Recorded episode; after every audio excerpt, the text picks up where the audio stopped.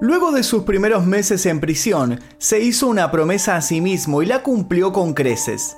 Se convirtió en uno de los más poderosos y reconocidos líderes en la historia de la mafia americana, a la vez que tuvo una influencia política como ningún otro jefe de la Cosa Nostra. Terminó recibiendo el apodo de primer ministro del Bajo Mundo.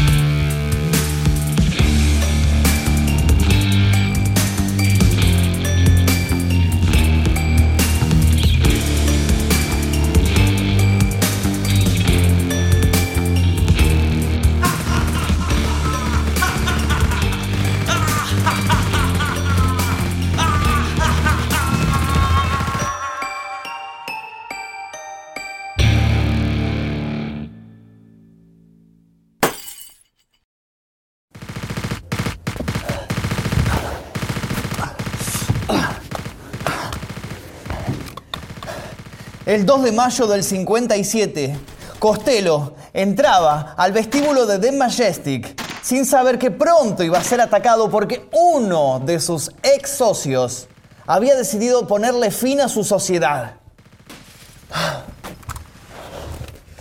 Si bien Costello se había visto envuelto en algunas polémicas, tenía el aval de los peces gordos. Había demostrado no solo ser bueno para los típicos negocios de Lampa, era bueno también para mantener la forma y los modales frente a los organismos de poder. Sin embargo, a pesar de su disfraz de político, lo suyo seguía siendo el crimen organizado, y ser una de las cabezas tras el crimen organizado implicaba ciertos riesgos, como por ejemplo que tu cabeza terminara teniendo un precio. No se sabe cuál fue el monto que Genovese ofreció a Vincent Chin Gigante cuando le hizo el encargo. Lo que sí se sabe es que le pidió que sea implacable. Para Gigante, implacable significaba disparo en la cabeza, por eso cuando interceptó a Costello en la entrada del Majestic, fue preciso. Levantó el arma y apuntó. La bala hubiera sido certera, pero en ese momento, Gigante, quizá movido por un rapto de optimismo al imaginarse a su jefe tomando el poder después de aquel atentado, pegó un grito alertando a Costello de su presencia. Esto es para ti, Frank, dicen que le gritó antes de apretar el gatillo. Costello llegó a girar la cabeza extrañado antes de que todo se pusiera negro. Apenas unos segundos después estaba en el piso con un charco de sangre que se ampliaba a su alrededor. Algunos gritaban, otros querían llamar a las ambulancias. Mientras tanto, Gigante escapaba las carcajadas. Francesco Castiglia nació en Lauropoli, Italia, el 26 de enero de 1891. A la edad de cuatro años, se embarcó hacia los Estados Unidos junto con su madre y su hermano Eddie, quien sería luego el encargado de presentarle el mundo de las pandillas, mundo que no tardaría en cautivar a Frank. Ya a la edad de 13 años se unió a una banda local y comenzó a cometer delitos menores. Varias veces fue demorado por robos o peleas callejeras, pero nunca fue encarcelado por falta de pruebas. En 1915, sin embargo, su suerte cambió y recibió una sentencia por posesión ilegal de armas, y esta vez sí, cumplió condena tras las rejas por un lapso de 10 meses. La experiencia lo marcó de por vida. Privado de su libertad, Frank tuvo tiempo de meditar sobre su futuro. Ni bien pudo poner un pie en el exterior, se dirigió a los antros de costumbre y le dejó algo muy en claro a sus jefes. Si iba a correr el riesgo de nuevamente terminar confinado, quería que fuera por algo que valiera la pena. Decidió abandonar los atracos menores. Lo segundo que decidió fue nunca más portar armas se propuso ser un ladrón de guante blanco y lo logró. La justicia tardó 30... 37 años en ponerle las manos encima. Costello se unió al grupo de Ciro Terranova, donde conoció a Charlie Lucky Luciano, que ya se había labrado cierta fama dentro del mundo criminal. Inmediatamente encontraron un lenguaje común, se hicieron amigos y socios comerciales. Junto con otros jóvenes italianos, tales como Vito Genovese y Gaetano Lucchese, y judíos como Meyer Lansky y Benjamin Baxi Siegel, la banda se vio envuelta en robos, extorsión, juego y narcóticos. La alianza Luciano Costello Lansky Siegel prosperó y fueron respaldados por el financiero criminal Arnold el Cerebro Rothstein. En 1920 la ley de prohibición se introdujo en los Estados Unidos, lo que provocó una gran ola de contrabando.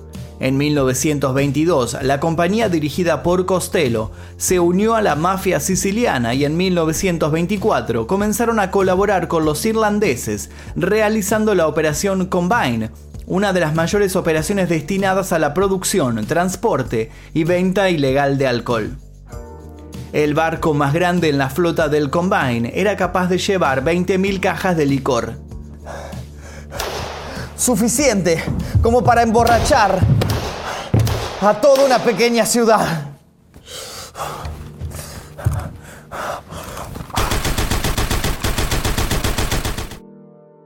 En general siempre elegantemente vestido y aseado, Costello no creó la impresión de un gángster empedernido. Gracias a su imagen de un hombre de negocios exitoso y respetuoso de la ley, empezó a ser el intermediario en los negocios que su clan mantenía con criminales de New York, empresarios, jueces y oficiales de policía. Sus compañeros gangsters consideraron a Frank como un importante enlace entre la mafia y los políticos de Tammany Hall, la organización del Partido Demócrata de New York. Esta relación dio a Costello y sus socios, incluyendo a Luciano, la oportunidad de comprar los favores de los políticos, fiscales de distrito, funcionarios del ayuntamiento y cualquier otra persona a la que necesitaran sobornar para desarrollar sus operaciones. Fue por ese entonces que Costello comenzó a ser conocido como el primer ministro del bajo mundo.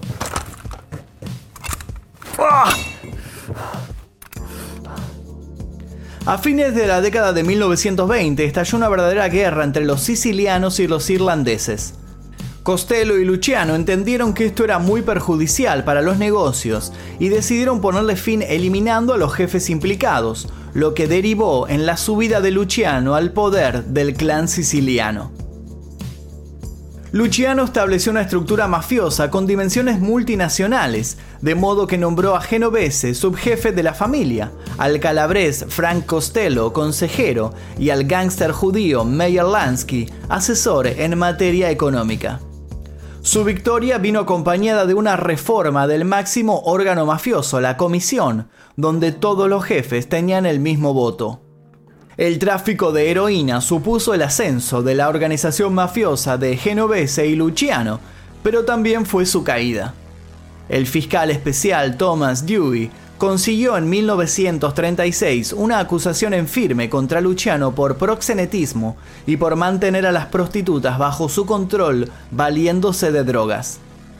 Desde prisión, Luciano continuó un tiempo al mando de los negocios de la familia a través de Vito Genovese, el nuevo jefe de facto. Sin embargo, en 1937 Genovese tuvo que escapar a Italia para evitar rendir cuentas por el asesinato de un antiguo socio. Cuando el cadáver apareció flotando en el río, Genovese no perdió el tiempo y se embarcó en un transatlántico con 750 mil dólares en efectivo, los cuales le permitieron comprar el favor de los líderes fascistas de la región de Nápoles. Con Luciano y Genovese fuera de juego, el poder cayó, ahora sí, en Costello. Gracias a sus conexiones, Frank se estableció rápidamente como un líder efectivo y al mismo tiempo pudo sacar de prisión a Luciano, que tuvo que irse de Estados Unidos. El gobierno de Costello fue muy provechoso y disfrutó de una influencia política como ningún otro. Sin embargo, también empezó a generarse enemigos, sobre todo porque no se mostraba predispuesto a seguir invirtiendo en el tráfico de drogas. Esta aversión hizo que Genovese empezara a mirarlo con un gran recelo. Con ansias de volver a su puesto, Genovese se dedicó a llenar los bolsillos de las personas adecuadas y regresó a Norteamérica en 1946, escoltado por el FBI para afrontar el cargo de asesinato que había motivado su fuga. Una maniobra arriesgada, si no fuera porque el principal testigo del caso aparecería muerto unos días después. Según declaró un toxicólogo de Nueva York, el vaso que bebió uno de los testigos tenía suficiente veneno como para matar a ocho caballos.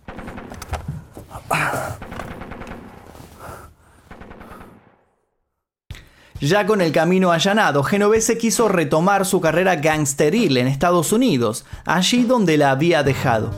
No obstante, con Luciano ahora en Italia, el recién llegado se topó con que Frank Costello se había elevado como el indiscutible dueño de la mafia de la costa este. El resentimiento que Genovese sentía hacia Costello se vio multiplicado al verse rebajado a un jefe callejero.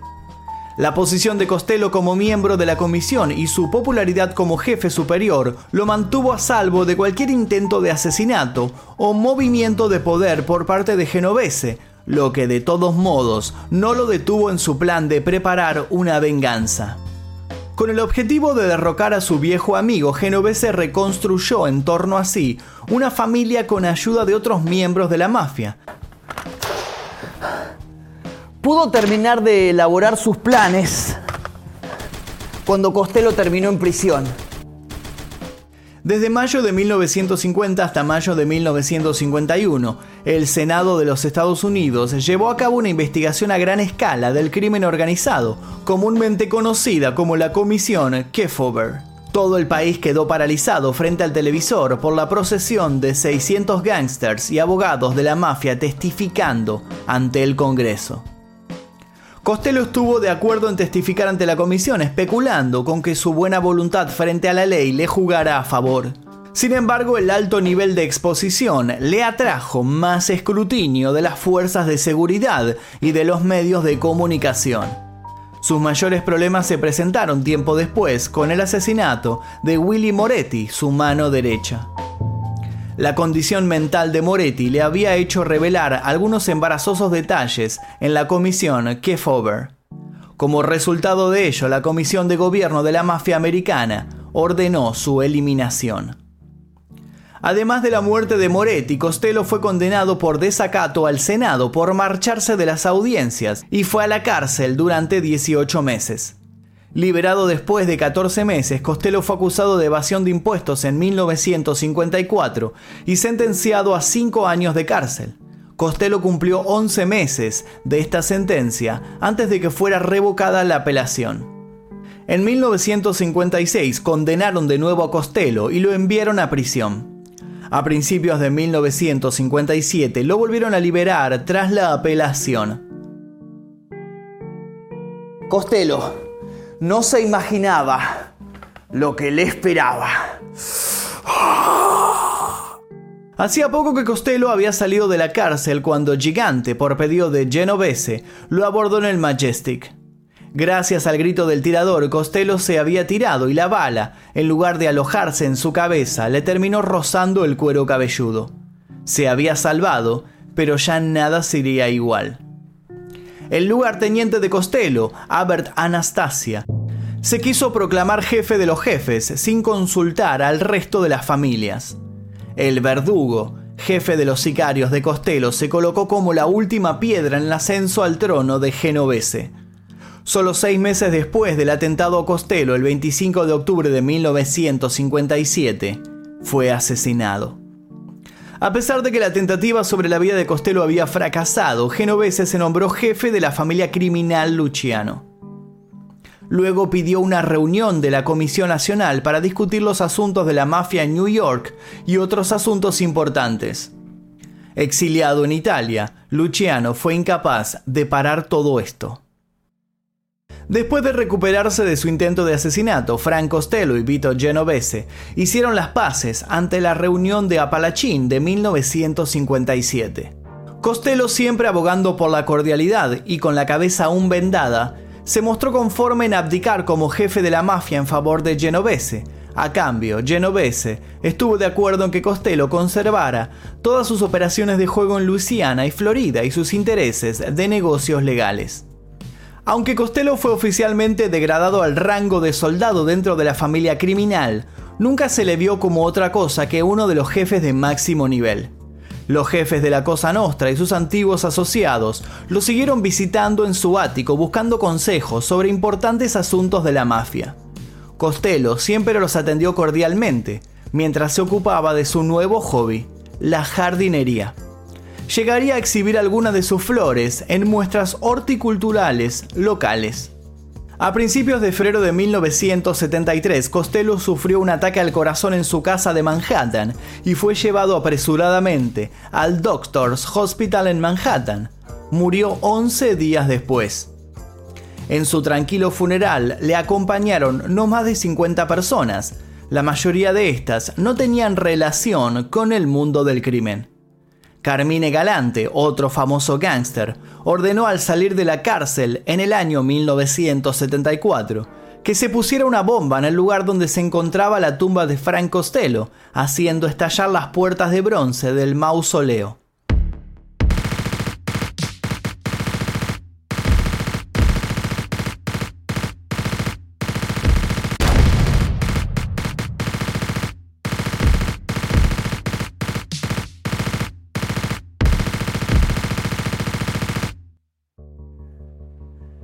Otra muestra, entre tantas, de que el primer ministro del bajo mundo fue tan amado como odiado en su entorno.